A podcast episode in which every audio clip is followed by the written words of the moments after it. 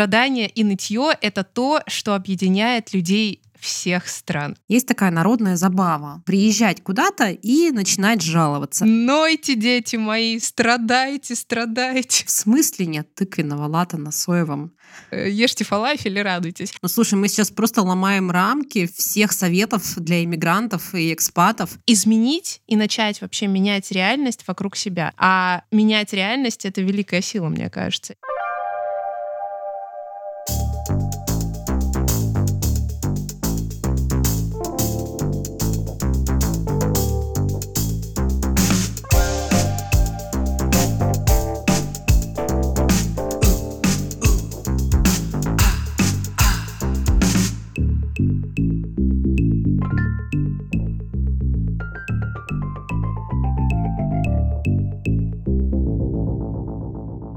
Всем привет! Это Даша. Привет, и Стася. И подкаст «Уехать нельзя остаться», в котором вы сами решаете, в каком месте поставить запятую. Даш, ну что, у нас сегодня с тобой такая токсичная тема. Ну, она как бы токсичная, триггерная, но при этом на самом деле веселая и про нытье. Она очень веселая. Ну, такая, знаешь, мы же любим поныть вообще-то все. Поэтому об этой теме вообще можно разговаривать бесконечно. Я что-то долго думала, как ее назвать, и, наверное, мы можем сказать, что мы сегодня хотим обсудить недовольство тем, как живут люди в той стране, в которую ты переехал. Давно ли или, возможно, только что переехал. Ну, сам факт, что тебя это раздражает. Я хочу сразу же начать с того, что есть такое мнение, что у русских есть такая народная забава приезжать куда-то и начинать жаловаться на все. Здесь не так чисто, здесь слишком грязно, а в Москве-то у нас плитка лучше уложена. Или из последнего, из реального, да, а, в смысле нет тыквенного лата на соевом? В смысле даже на безлактозном нет? Это в смысле? Эш, какой-то кошмар. И было бы интересно сегодня поговорить о том, наша ли это на самом деле особенность, особенность э, нашей национальности, или это что-то человеческое. Мне бы очень хотелось вот в эту сторону посмотреть сегодня. Знаешь, Даш, мне кажется, это очень человеческая такая тема. И я могу сказать, что за 10 лет жизни в Китае, ну, я думаю, никому не надо рассказывать, что китайская культура, она вообще максимально особенная, отличающаяся. И образ жизни здесь тоже очень сильно отличается от всего, к чему мы привыкли. Страдание и нытье — это то, что объединяет людей всех стран. Вот ты понимаешь, ты приходишь в компанию, в какую-то тусовку, да, где там есть ребята из Америки, ребята из Европы, ребята из России, там, я не знаю, из Латинской Америки, и что мы обсуждаем первые, ну, скажем, минут, э, я не знаю, 10, 15, 20 часа 3 — это черт возьми, господи, а вот это вот меня раздражает, а вот это мне не нравится. А как вообще можно пережить вот это еще вот какую-нибудь такую ситуацию? И, ну, как бы это происходит постоянно, и мне кажется, в общем, это абсолютно нормальная черта э, человеческая. Когда мы сталкиваемся с чем-то новым и непонятным, первое, что происходит с нами, это раздражение. Окей, okay, решили. Общечеловеческое. А что тогда с этим делать? Потому что огромное количество людей сейчас сейчас впервые переехала, переезжает, собирается переезжать в новые страны, в новые места, и они точно столкнутся с такой реакцией. Вот сколько бы не думал ты про себя, что ты максимально толерантен, ты все равно, скорее всего, найдешь то, что будет тебя бесить. Я могу привести свой пример потому что я почти декаду работала э, в Китае в сфере туризма. И я практически ежедневно встречала людей, приезжающих из разных стран и говорящих, как здесь вообще можно жить, как вот с этим, а как вы это вообще выносите, я, знаешь, так свысока всегда говорила, что не говорила, но точно думала, ну, ребята, где ваша толерантность? Ну, вообще-то нужно ко всем культурам, ко всему относиться с глубочайшим уважением, с терпением, с интересом, с любопытством. Но был один момент, когда я поймала себя на том, что я очень сильно бешусь, причем с каждым годом все больше и больше от того, что китайцы чавкают. Я думала, что это где-то в начале меня будет бесить, а потом в какой-то момент это все уляжется. Но нет, вот где-то на пятый, на шестой, на седьмой год я понимала, что где-то в хорошем месте я пью чай, кофе, я ужинаю, обедаю, и потом какая-нибудь девчонка симпатичная, невероятная, садится рядом и начинает адски чавкать. Единственное, что я хотела сделать, я прям представляла в голове, что я подхожу к ней и даю ей по щам. Я, я так бесилась, Настя. И это никуда не ушло. Это вообще никуда не ушло. Вот так вот все эти 9 лет я жила вот, вот с этим... С болью. Да, боль, боль внутри. И тут вопрос. Вопрос, что с этим делать. Вот я, например, для себя немножко... Ну, я думаю, что мы сегодня с тобой об этом поговорим. Нам нужно немножко делить то, что ты можешь изменить, и что не можешь. Потому что, ну, так или иначе, нужно посмотреть на ситуацию со стороны, там, стать вот это вот в третью, там, не знаю, в третью позицию. Я вот я смотрю, вот мета-позицию. И посмотреть, на насколько я могу это изменить. И ну, с китайцами, с их культурой, с их особым отношением к чавканью, потому что эта часть очень часто объясняется тем, что им это вкусно. Извините, перебью. Я заметила, что... Ну, если не заметила, я это понимаю, что Китайцы, например, чавкают наоборот, когда хотят показать, что это очень что-то вкусное, да, то есть, ну, это наоборот, как выражение восторга от еды, да, и это прям очень интересно, что действительно, ну, как большинство иностранцев, и с кем я общаюсь здесь, это раздражает. Это правда. И вот очень часто мои коллеги, психологи, коучи, не дают такой совет, когда там тебя что-то бесит, заметь это, прими это, проживи, возможно, пойми, как тебе в этом. И все, и как бы, ну, такие дали советы, ушли. А мы все понимаем, что от этого беситься ты меньше, ну, не начинаешь. Возможно, даже некоторые начнут беситься больше. И, и именно, мне кажется, когда тебе дают совет, прими это. Это то, что бесит тебя больше всего. Да, да, да. И я с Китаем и с чавканием э, пришла к тому, что если в какой-то момент ради своего собственного успокоения принимать я это не согласилась, то есть я правда не смогла, я спросила себя, я могу это принять? Нет, я реально не могу. Насколько по шкале там от 1 до 10 меня это раздражает? Блин, на 12. А что я могу сделать? Да, на самом деле все, что я могу сделать, это уходить. И я честно начала уходить из тех мест, где люди начинали чавкать. Иногда это было наказание для меня самой, потому что иногда мне, я не допивала свой кофе. Возможно, даже иногда не доедала. Возможно, кто-то подумает, что за бредовый вообще способ справляться вот с такими своими эмоциями. Но я себя освобождала просто вот от, от того скопа огромного количества негативных эмоций, которые я бы испытывала, если бы я оставалась вот в этом состоянии, в этом помещении, там, где эти звуки меня просто выводят из себя. Ну, то есть не можешь изменить ситуацию, то есть обстановку людей, которые это делают, для них это культура, а не можешь поменять свое отношение, потому что иногда это тоже э, иногда выход, ну тогда просто выходи вот из этого всего и э, иди дальше по жизни. Слушай, мне кажется, что все, что касается культурного, ну, какого-то аспекта именно э, жизни, да, сути жизни других людей, ты ничего не можешь с собой поделать. Конечно, оно тебя будет раздражать. Слушай, я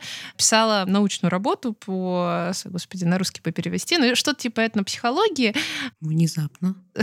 Ты такой, господи, с кем я тут веду подкаст вообще? Коллега. Вообще-то я закончила философский факультет, поэтому я могу вести подкасты про философию. Ничего себе. Так. И немножко психологии. Слушай, мне кажется, что такие вещи, они очень глубоко зашиты в наш культурный код, да, в нашу какую-то саму суть.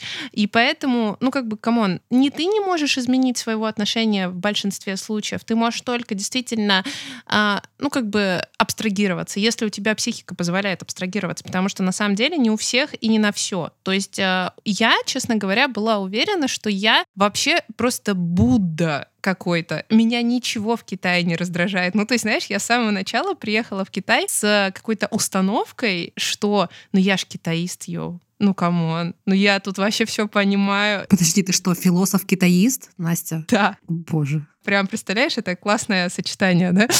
И я такая, ну я ж китаист, что мне стоит -то? Я там э, все знаю, я все понимаю. Я прочитала 28 танских новелл и все стратегемы, да, я вообще меня вы тут ничем не удивите. Но, понимаешь, проблема в том, что сегодня, вот это реально произошло сегодня. Я сидела на работе, писала, значит, что-то у себя там, что-то такое про digital-маркетинг очень интересное, такое вдохновляющее и прям 21 век.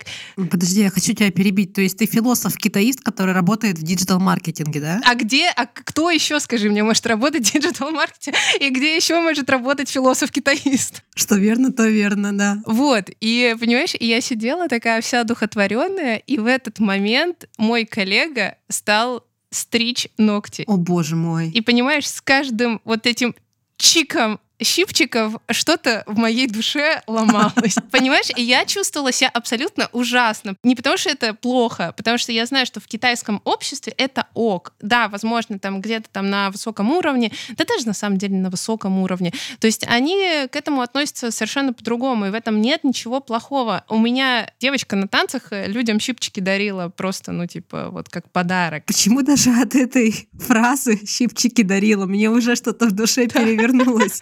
Прямо вот скукожилась.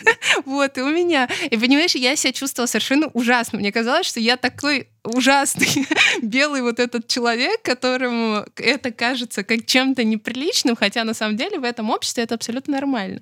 И мне кажется, что... То есть тебе было стыдно, что тебе мерзко? Да, именно так. Ну, во-первых, потому что я же философ-китаист, и я же должна быть вся такая возвышенная, я все понимаю, а с ощущением вот этого вот всего я не могла ничего сделать. И, знаешь, мне кажется, что тут ты можешь просто, ну, как бы пережить эту ситуацию, вот, ну, либо как ты делала, уходить, либо просто пережить, принять это и, ну как бы, но, честно говоря, ты наверное, принять это не совсем правильно. Ну, кому? Ну, ты не можешь это принять, да? Это просто, ну, то есть тебя э, там всю жизнь учили, что чавкать нельзя. Тебе мама это там пять лет говорила. Ну, конечно, тебя это раздражает, конечно, ты ничего с этим не можешь поделать. Поэтому советы типа, ну, прими это, не раздражайся на это. Хочется... Ну, это же другая культура. Вот. Ну, слушай, мы сейчас просто ломаем рамки всех советов для иммигрантов и экспатов. Нет, ни хрена, не уважайте культуру другой страны. Если вас это бесит, то беситесь.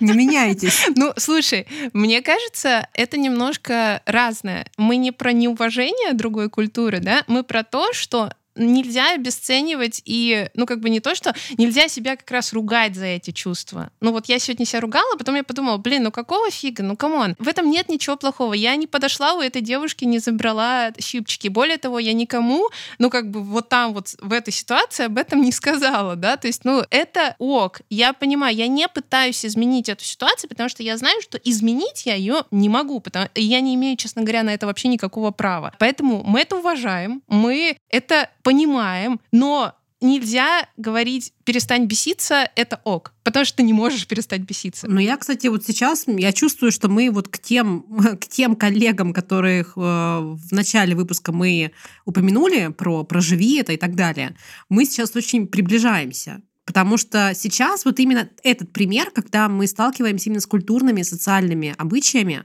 мы говорим, заметь это, проживи это. Ну, самое главное, заметь. Заметь, что ты сейчас, почему ты сейчас бесишься или, или, или злишься заметь и пойми, что ты можешь с этим сделать. И да, скорее всего, ты не можешь это изменить. И, скорее всего, ты не имеешь права и не должен это менять вот во внешнем мире, вот то, как оно там во внешнем происходит. Но вот со своими реакциями, пожалуйста, поработай. Ну и самое главное, ну это, конечно, то, что очень часто проживи окей, но именно замечание того, что ты сейчас проживаешь и почему, ты уже на половине пути. Ты понимаешь, что сейчас происходит и почему ты злишься. Ну, мне кажется, возможно, понимание того, что ты не можешь это изменить вообще никак, оно помогает снизить немножко градус вот этого раздражения. Я не знаю, насколько это про принятие, да, потому что, ну, честно говоря, ты как бы не уверена, насколько ты можешь это принять, ну, потому что это просто очень чуждое. Но, как бы, да, ты правильно, наверное, сказала, вот заметить и, как бы, сказать, окей, ну, хорошо, это существует, мне это не нравится,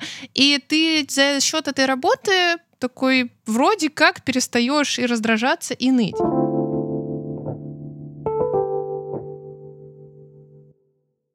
Ну слушай, на самом деле существует еще другой вид раздражения. Насколько я знаю, ты мне вот часто рассказываешь, что в Турции все не так по сравнению с Китаем. Да, в чем именно не так? Вот ты меня издала.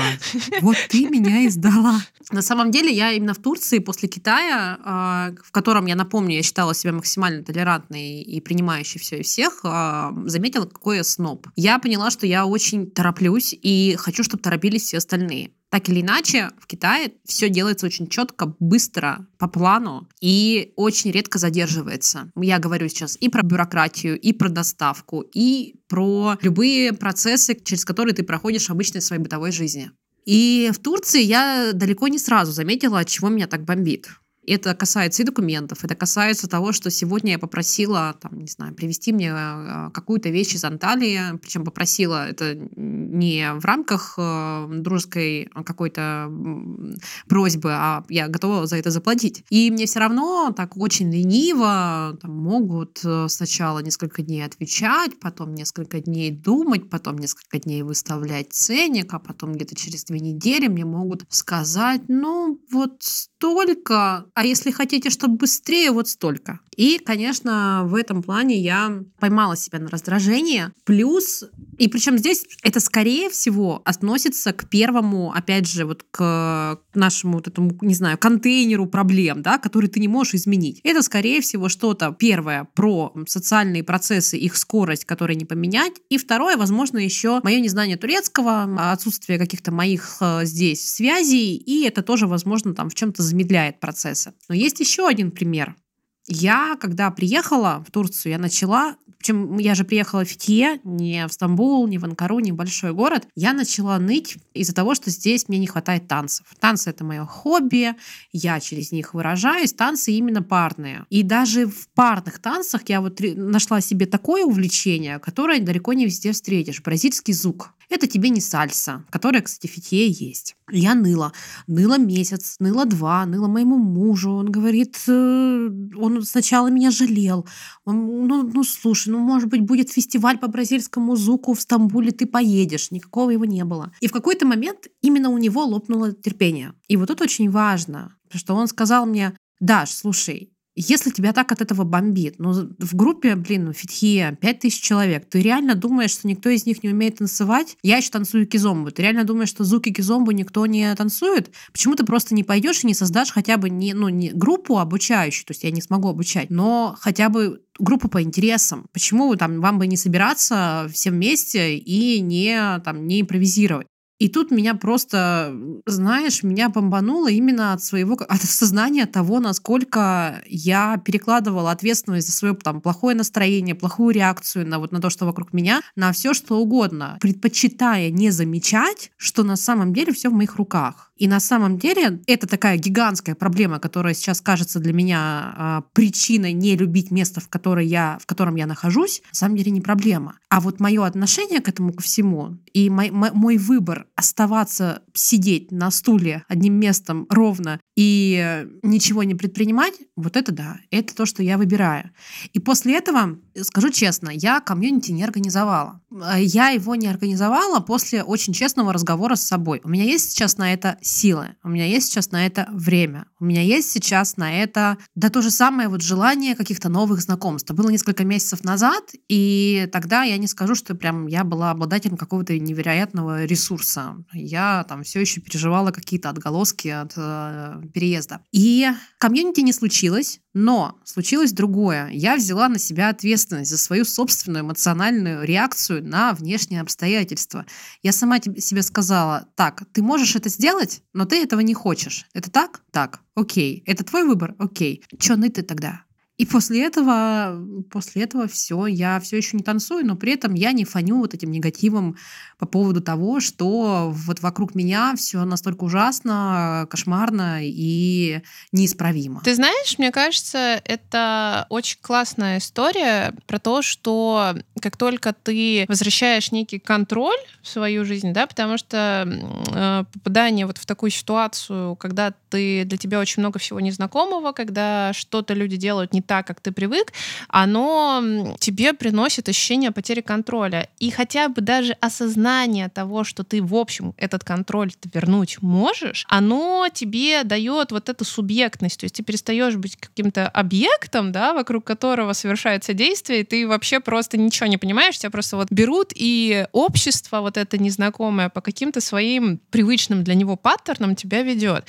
А тут ты такой, так, ну стоп, если тут не танцуют, значит, я могу начать танцевать. На самом деле, кстати, про танцы, знаешь, хочу рассказать одну классную, очень лично меня мотивирующую историю. У меня подруга, она переехала из э, Шанхая, где она ходила там на танцы, танцевала contemporary dance, она переехала в Ханчжоу, и, ну, конечно, там тоже не было такой танцевальной студии, которую бы она хотела. Она подумала, посмотрела и в какой-то момент просто взяла и открыла свою собственную студию. С тех пор у них было какое-то безумное количество количество перформансов. Я там сама а, занималась а, очень много лет, а, и это вообще такая совершенно потрясающая, мне кажется, история, на которую я лично ориентируюсь. И вообще мне кажется, что вот такие моменты, когда ты понимаешь, что что-то не так, да, что здесь, там, например, я не знаю, нет тыквенного лата, да, на соевом, какого ж фига. Это как раз тот момент, который вот особенно нужно заметить, да, мы говорили, что вот ту ситуацию, в которую ты изменить не можешь, надо заметить, а, но вдвойне важнее замечать ту ситуацию, которую изменить можешь, потому что это именно та точка роста, через которую ты можешь э, изменить и начать вообще менять реальность вокруг себя. А менять реальность — это великая сила, мне кажется, и она дает тебе просто ощущение всемогущества. Причем ты сейчас сказала довольно-таки образно, а если переводить это на, материаль, ну, на материальный мир, язык, на самом деле сейчас огромное количество примеров, когда ребята, приезжающие в какое-то новое место, ну, тыквенная лата мы же знаем не потому, что это байка, а потому что это же история из Израиля, я правильно понимаю? Или все-таки это байка из Израиля? Это реальная история из Израиля. А я причем даже сама смотрела э, за происходящим в режиме реального времени, так как я стою в каком-то безумном количестве групп э, об Израиле. И в частности, там была как раз девушка, которая спросила в чатике, что «А что, ребят, где у вас тут тыквенный латы есть?» И на нее накинулась какая-то безумная толпа русскоговорящих, потому что у нас есть две народные забавы, да, одна критиковать все, что происходит в этой стране, а другая критиковать тех, кто критикует. Вот. И, короче, на нее вот эти вторая компания, значит, накинулась, а, сказали, да что вы, какой вы, вам тут не ваша Москва, а где вы, значит, свой тыквенный латы пьете, давайте там это, привыкайте наш, э, ешьте фалафель и радуйтесь. Прикол в том, что именно в этот момент, когда эта вся ситуация взорвалась, хайпанула, да, все стали ее обсуждать, тут же в комменты пришло одно кафе, которое сказало, что, ребята, ну тыквенные латы есть у нас. Тут же люди начали выставлять таргет по тыквенному лату на русскоговорящих в Израиле. Короче, бизнес, мне кажется, зацвел, и теперь тыквенный латте, я не знаю, я в Израиле не была, но мне кажется, что теперь там гораздо больше кофеин, в котором есть тыквенный латте. И я как раз об этом, что, знаешь, честно говоря, мне всегда кажется, что эмигранты, ну и вообще вот люди, которые приезжают, меняют страну, они дают гигантский толчок роста вот, собственно, этой стране именно в социальном плане, потому что они с собой вместе, вот вместе с этим недовольством и нытьем, они приносят еще и идеи. И они ли воплотят эти идеи, или там, возможно, их друзья, или, возможно, местные, которые это услышат и скажут, о, ничего себе, слушайте, ну да, точно, тыквенный латте же мы в Америке пьем, а чего его у нас нет? И вот, и это и развитие бизнеса, и вообще улучшение жизни вокруг, и много всяких классных ништяков. Но в этом плане, да, даже в прошлом нашем выпуске, да, Света, которая открыла направление э, турецкого, потому что ей не хватало знания турецкого. Она открыла направление турецкого в своей школе. Ты сказала, еще местные тоже подстраиваются, и это тоже такой толчок. То есть изначально какое-то недовольство может превратиться в тот самый толчок для увеличения бизнеса, возможно, не твоего собственного, как иммигранта, которому чего-то не хватает, но бизнеса местных, которые здесь очень оперативно начинают под рынок подстраиваться. И это даже в маленьком крохотном фитье это невероятно заметно. И сейчас при, буду приводить, возможно, абсурдные примеры, но я не могу этого не замечать. Фитхие, я хожу на воскресный рынок, он потрясающий, прекрасный, как там, как, как у меня в детстве, идешь прям за овощами, единственное, что овощи настоящие, а то у меня в Архангельске, в Северном не скажу, что там было прям все настолько ярко, красочно и э, пахуче. И там есть еще и мясные лавки, в которых э, народ теперь уже там в течение последних нескольких месяцев, особенно там после сентября, турецкие продавцы по-русски пишут э, фарш из индейки, фарш из куриц. Для, для турков это вообще издевательство над, э, над, над мясом. Этого не было до, до осени 2022 продавалась курица, даже индейки не было. Но так как приехало много семей с детьми, ну, фарш такая прям очень-очень нужная штука. И даже не знаю, насколько это про семьи с детьми, или это все-таки просто про то, что ну, вот русские любят куриный фарш. И все это написано по-русски, все это есть. Потом а, заведения, которые обычно закрывались на зиму, на набережной, рестораны и кафешки. Ладно, что они остались работать, это, возможно, там не такая уж и подстройка, просто, ну что, есть люди, которые будут приходить и есть, почему бы и нет, но есть заведения, которые немножко переквалифицировались под э, бары, в которых проходят квизы. И вот те самые квизы, там в Шанхае есть квиз Плиз, здесь э, выкупили ребята франшизу на квиз Эйнштейн, и заведение закупило мониторы, потому что они там требуются во время квиза, и теперь в Фитхе полноценный, крутой, классный квиз, на который собирается ну, очень большое количество человек. И ты не можешь этого не замечать. То есть, наверное, кто-то когда-то сказал, блин, мне здесь скучно, что здесь делать по пятницам, по, по субботам, что они, блин, они просто приходят, э, там, турки, я, я сейчас фантазирую, и просто сидят на камешках вечером перед морем. Ну, блин, это же невозможно, надо что-то, надо что-то придумывать. И вот из этого, из, э, из этого, возможно, родила, родилась идея э, сначала купить эту франшизу, а потом, возможно, договориться с кем-то из владельцев в кафе так вот э, переделать пространство под такое, под такое мероприятие. И это очень круто. И такие очень маленькие примеры. Я поэтому сказала, что они могут показаться абсурдно простыми. Есть примеры того, когда открывают целые рестораны, кафе, просто потому что люди приезжают, видят, чего здесь не хватает, сразу же начинают это делать. И это, блин, очень классно. Это такой двигатель прогресса и... Слушай, ну и самое классное, что благодаря этим примерам в мире становится больше денег, место развивается и гораздо меньше нытья.